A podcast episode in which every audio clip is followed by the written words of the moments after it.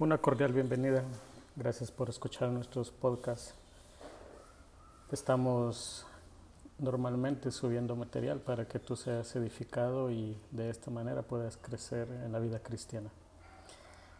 Estamos comenzando una nueva serie que se titula El Sermón del Monte de los Olivos. Esta serie va a tener eh, cinco capítulos o cinco sermones y están ah, preparados para que tú comprendas todo lo que el Señor Jesucristo dijo en lo que es conocido como el Sermón del Monte.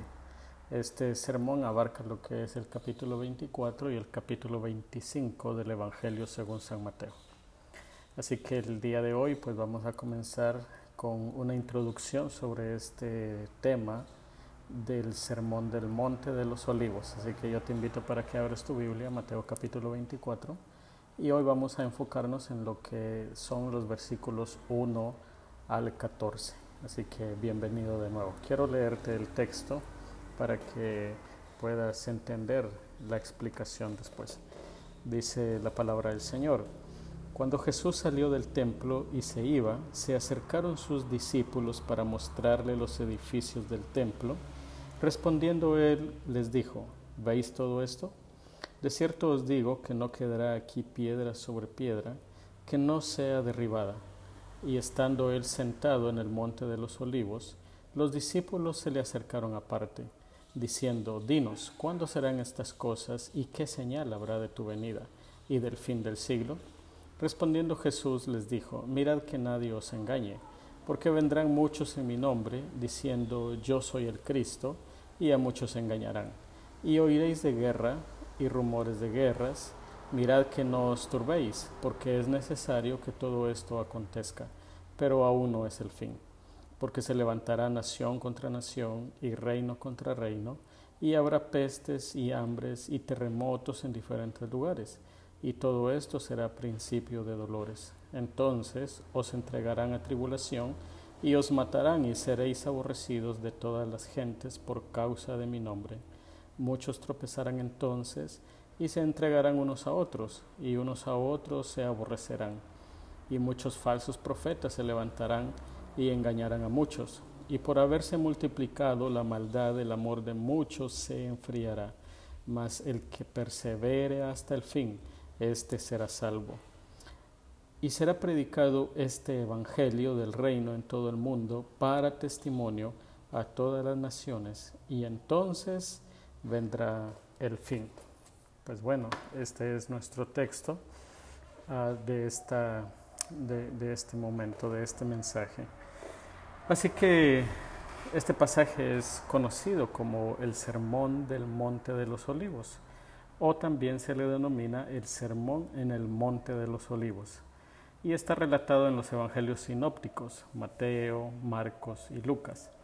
En la conocida Semana de la Pasión, Jesús y sus discípulos dejan el templo ese martes al atardecer y quizás ya en camino a Betania ellos se dirigen al Monte de los Olivos, frente al templo al otro lado del arroyo. Así que era primavera en el lugar, eh, todo está siendo preparado. Recuerden que estaba a punto de celebrarse la Pascua. Esto determinaba la época primaveral. Así que eh, mientras ellos se dirigen hacia el monte de los olivos, miran las piedras inmensas de los cimientos del templo. El templo que, bueno, había sido reconstruido por Herodes, según la historia nos lo relata. Así que ellos están eh, orgullosos de la construcción y más que todo de los cimientos del templo, que eran unas inmensas piedras que servían a modo de fundición para este precioso templo que había sido reconstruido. Así que, aunque eh, no había sido terminada esta obra, eh, ellos ya se sentían muy orgullosos de este templo. Esa es la razón por la que ellos pueden ver los cimientos del templo, porque aún estaba siendo ah, reconstruida. Aunque el ambiente del país es relativamente tranquilo en esa semana, el Señor les hace una advertencia. Él les dice, no quedará piedra sobre piedra que no sea derribada. Así que Eh, el templo, la historia nos lo cuenta, terminó de construirse en el año 64 después de Cristo, así que en toda la vida y ministerio del Señor Jesucristo, este templo estaba siendo reconstruido. Es hasta el año 64 que, que el templo es terminado. Y en el año 66 después de Cristo, Jerusalén es sitiada por los romanos. Y en el año 70 después de Cristo, es destruida por los romanos a causa de una revuelta muy seria de los judíos. Es lo que se conoce como el Masada. Y allí el general Tito tiene a su cargo la destrucción de este, de este templo. Aunque el general no quería destruir el templo, los soldados estaban tan enfurecidos con los judíos por haber matado muchos soldados romanos que ellos entran y destruyen y roban absolutamente todo lo que está en el templo.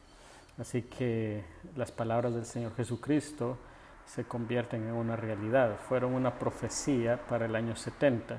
No quedó piedra sobre piedra. Así que en este texto, eh, mientras los discípulos se dirigen al sermón, al, monte de los olivos, hay tres preguntas que, que Jesús responde a sus discípulos, que por supuesto eh, son preguntas que ellos tienen y son básicamente tres. Eh, si usted puede ver eh, en el versículo 3 dice, y, él está, y estando él sentado en el monte de los olivos, los discípulos se le acercaron aparte diciendo, dinos, ¿cuándo serán estas cosas? ¿Y qué señal habrá de tu venida y del fin del mundo? Así que hay tres preguntas en, en, esta, en, en esto, en este texto. La primera es cuándo será la destrucción de Jerusalén. El, Señor, o cuando ellos dicen cuándo será el fin de todo esto, o cuándo serán, eh, el, eh, cuándo sucederán estas cosas. Bueno, el Señor les va a dar esta profecía del año 70, que no va a caer piedra sobre piedra, esto es en el año 70. Así que la segunda pregunta es, ¿qué señal habrá de la segunda venida del Señor Jesucristo? Y la tercera pregunta es, ¿qué señal habrá del fin del mundo. El Señor Jesucristo, por supuesto, responde a todas sus inquietudes, pero su respuesta abarca lo que es el capítulo 24 y el capítulo 25. Así que eh, vamos a tener, como les decía, cinco sermones basados en estos dos capítulos y básicamente el primer sermón va a tratar sobre las advertencias del retorno del Señor Jesucristo, sería el primer tema. El segundo es las señales de la segunda venida y el fin del mundo. El tercer tema es la destrucción de Jerusalén. El cuarto tema, los acontecimientos de la segunda venida. Y el quinto tema, advertencias para estar preparados. Así que esos son los cinco temas que ustedes van a poder encontrar en esta serie de, de podcast. Eh, hablemos de la profecía de la destrucción del templo y quiero llevarlos al versículo 1 y versículo 2.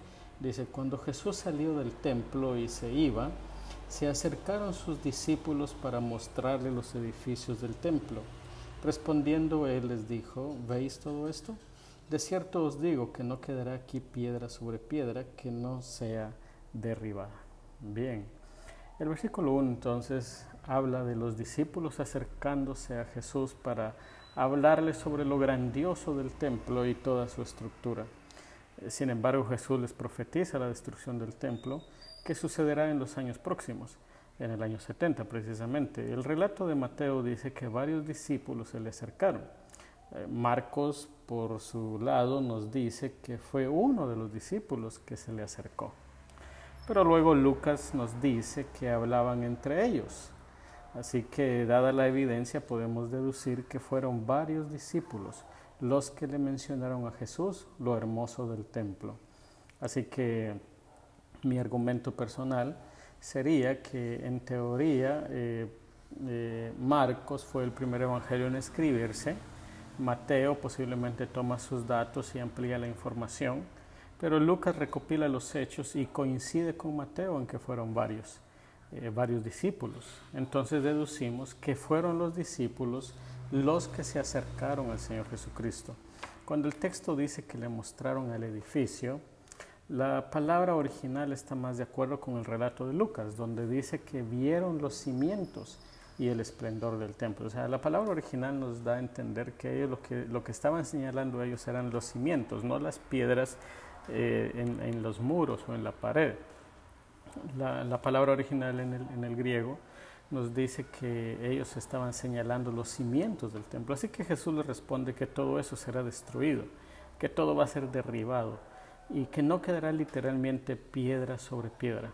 En todo esto, lo que Jesús da a entender es que Dios tiene el control absoluto de todas las cosas.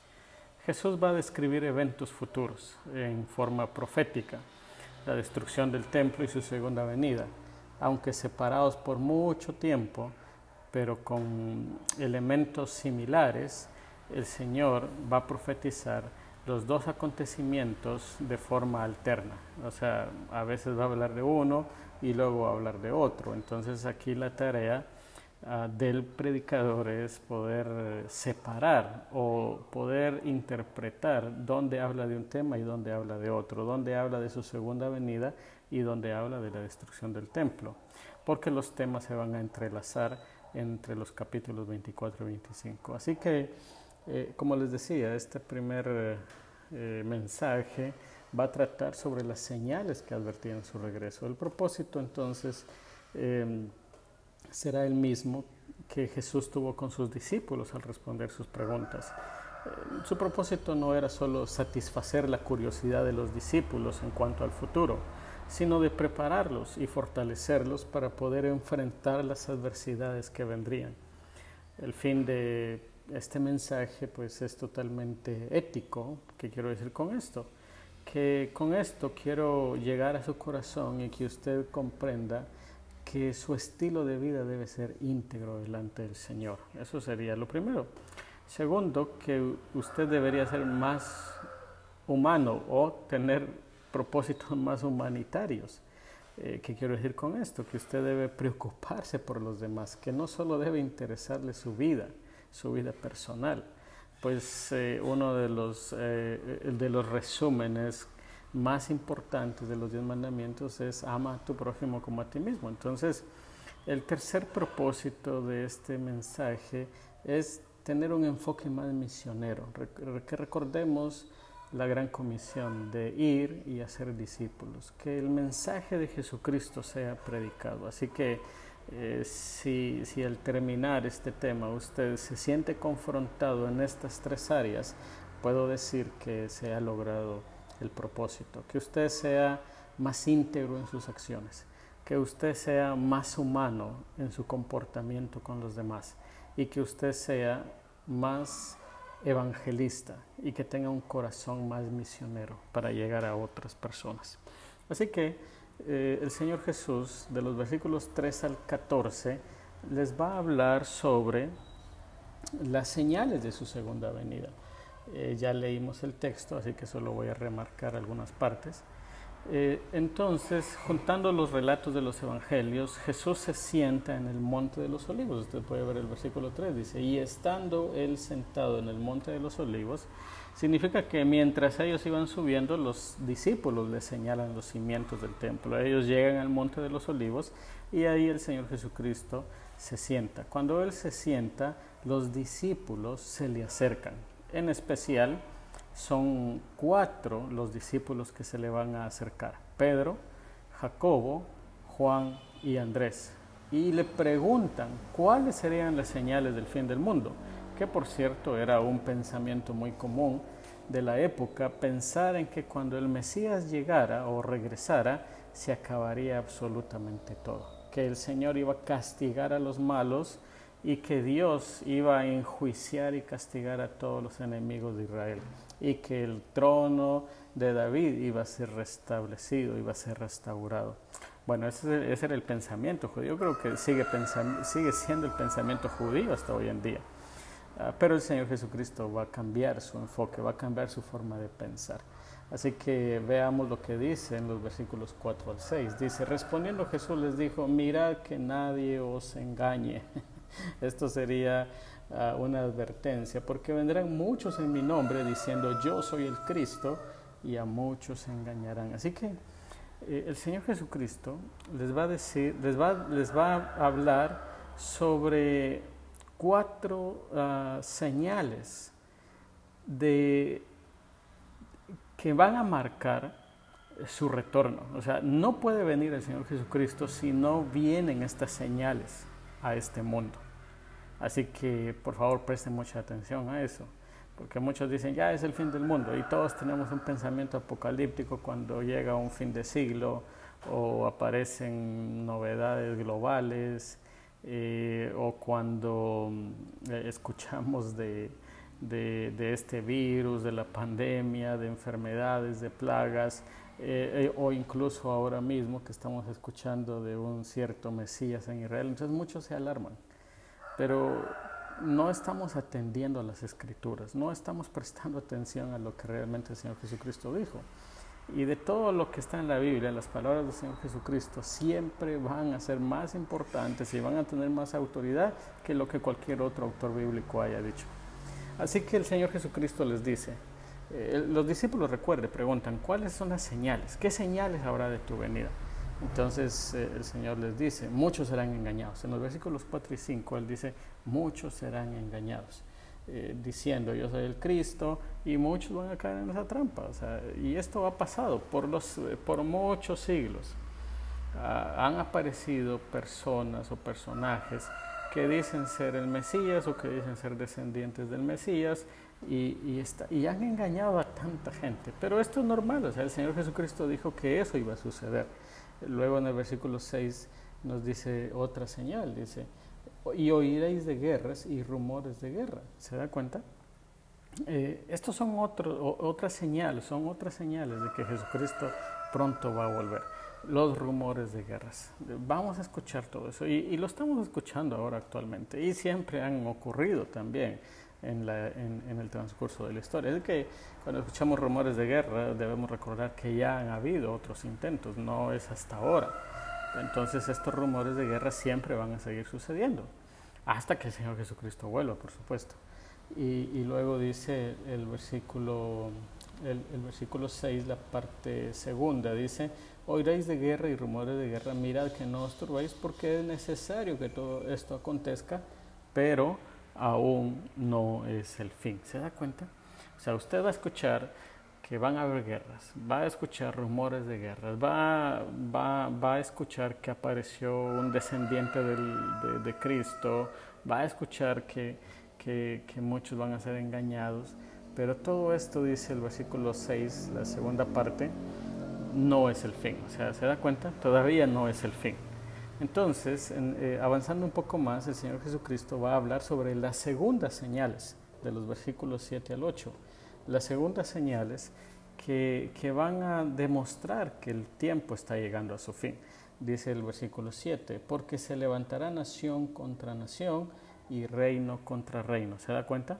Bueno, si en las primeras señales había rumores de guerra, en las segundas señales dice sí habrá guerra. Entonces aquí tenemos que tener claro que ya han habido guerras en este transcurso de dos mil años aproximadamente desde que Cristo ascendió hasta nuestra época actual, ya han ocurrido guerras y puede ser que vayan a ocurrir guerras otra vez. Entonces no nos alarmemos de eso, puede ser que venga otra guerra a nivel mundial y todo esto está ya pues profetizado, ¿verdad? Eh, entonces el Señor dice, habrá guerras. Si en, el, en, las primeras señales había rumores, en las segundas señales sí habrá guerras.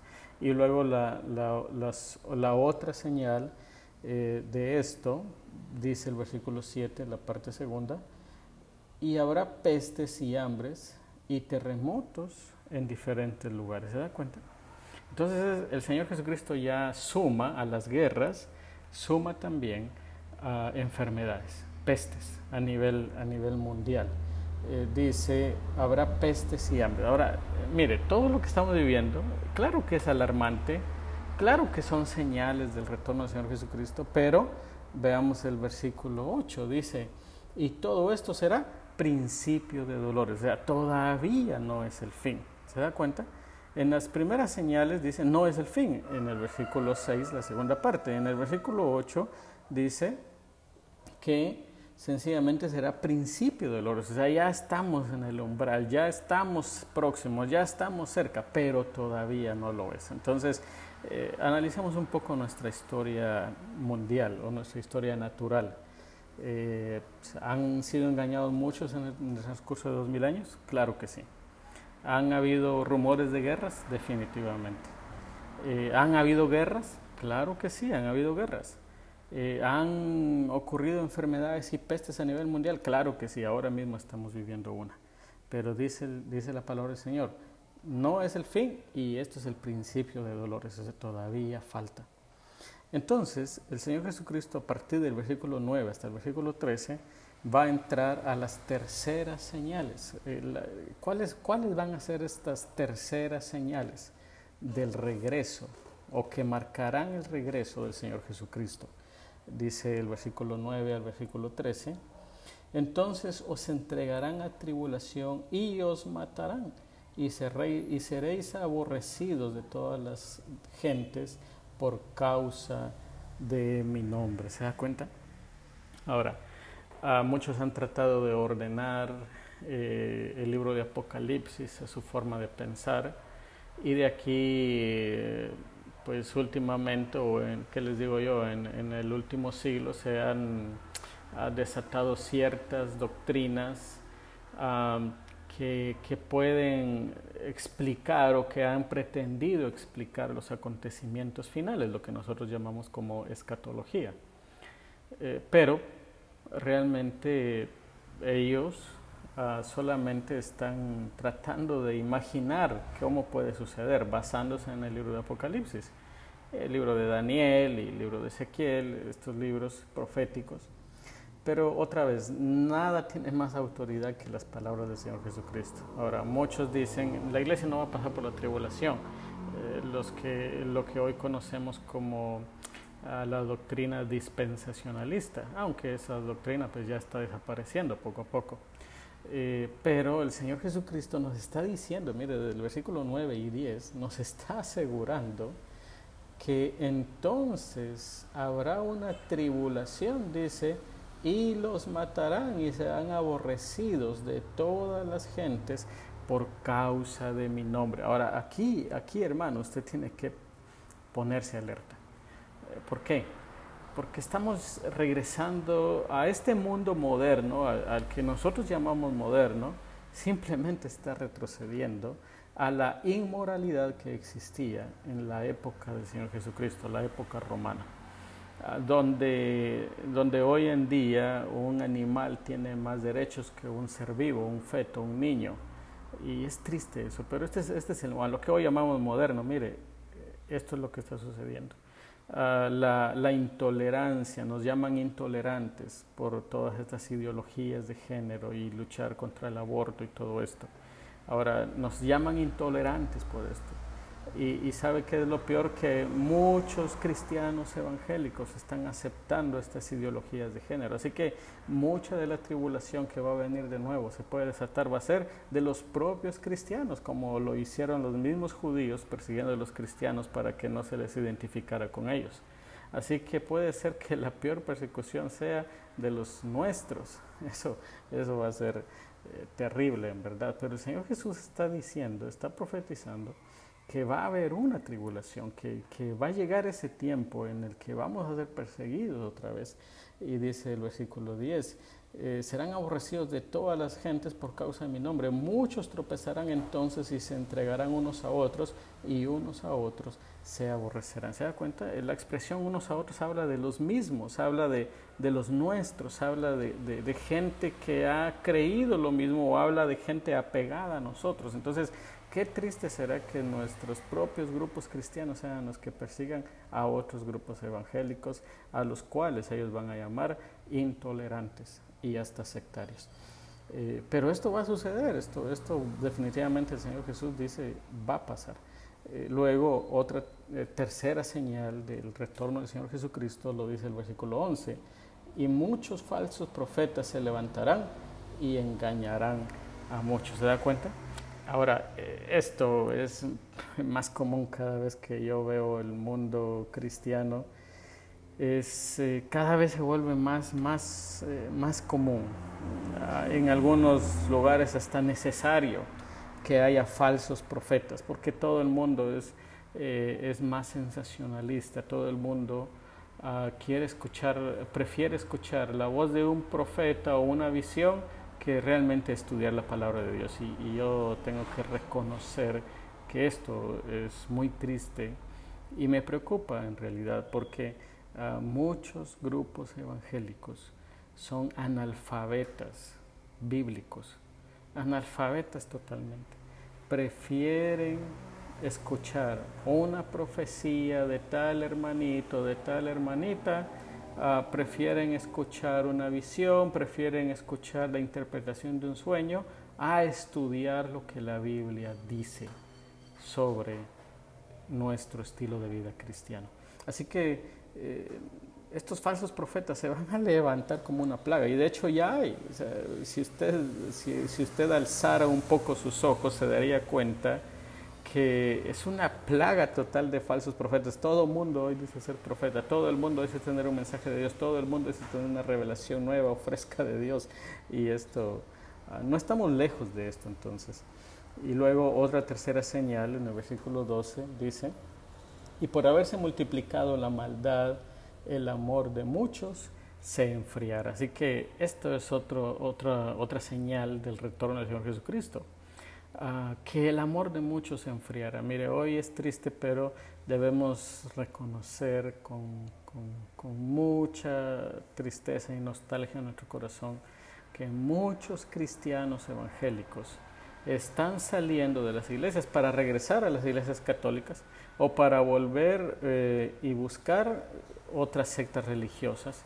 Así que, eh, qué terrible de verdad, qué terrible que, que, lejos de que la fe de muchos se haga más fuerte, mm, al contrario, el amor de muchos está enfriando y están retirándose de las iglesias cristianas, acusando al cristianismo de ser hipócrita, de ser una mentira, de ser una herejía y un montón de cosas como estas. Así que realmente eh, estamos viviendo, estamos en el umbral de todo esto, como dice el versículo 8, estamos en el umbral, es el principio de dolores. Y luego dice el versículo 13, más el que persevere hasta el fin, este será salvo. Ahora, esta expresión nos está diciendo que sencillamente no todos los cristianos o creyentes nominales serán salvos, o sea, los que son solo de nombre la idea también podría entenderse como el que permanezca en todas las tribulaciones será salvado. Y probablemente también estaba Jesús advirtiendo sobre la tentación de negarlo o desertar de la iglesia en tiempos de persecución. O sea, algo que, que va a caracterizar eh, ya el retorno del Señor Jesucristo es que muchos, muchos van a negarle, eh, van a, a retirarse y, el amor de ellos se enfriará. Y la cuarta señal, el Señor Jesús nos la da en el versículo 14. En el versículo 14, el Señor es claro en esta última señal. Él dice, y será predicado este Evangelio del reino en todo el mundo para testimonio a todas las naciones. Y concluye diciendo, y entonces vendrá el fin. Entonces, que van a, eh, van a haber rumores de guerra, que van a haber pestes, que van a haber enfermedades, que va a haber tribulación, que, va a haber eh, enfriamiento de muchos falsos profetas y todo, claro que sí, y ya estamos viendo el principio de todo esto. Eh, pero lo que va a determinar definitivamente el retorno del Señor Jesucristo es lo siguiente la predicación del Evangelio en todo el mundo. Ahora, si abrimos, si levantamos un poco la vista y nos damos cuenta que el Evangelio del Señor todavía falta predicarse, que hay lugares donde de verdad aún falta escuchar del, Señor Jesucristo. Hay muchas etnias, hay muchas culturas en nuestro mundo y aún nos falta llegar a todos ellos. Cuando alcancemos a todos ellos, dice el Señor Jesús, entonces entonces dice, y solo entonces vendrá el fin. Pero ah, nos damos cuenta que todavía falta. Esta es la última señal, el, el, mensaje del Evangelio predicado en todo el mundo. Así que si usted se da cuenta, aún falta todavía. Así que no podemos decir que ya es el fin. Definitivamente tenemos que llegar a esa, a esa última señal. Y para que eso suceda, pues usted y yo estamos comprometidos en predicar el Evangelio. Debemos hacerlo. ¿Usted quiere ver el retorno del Señor Jesucristo lo más pronto posible? Bueno, yo también. Así que yo le invito para que usted se comprometa con Dios a predicar su Evangelio y cumplamos juntos la gran comisión.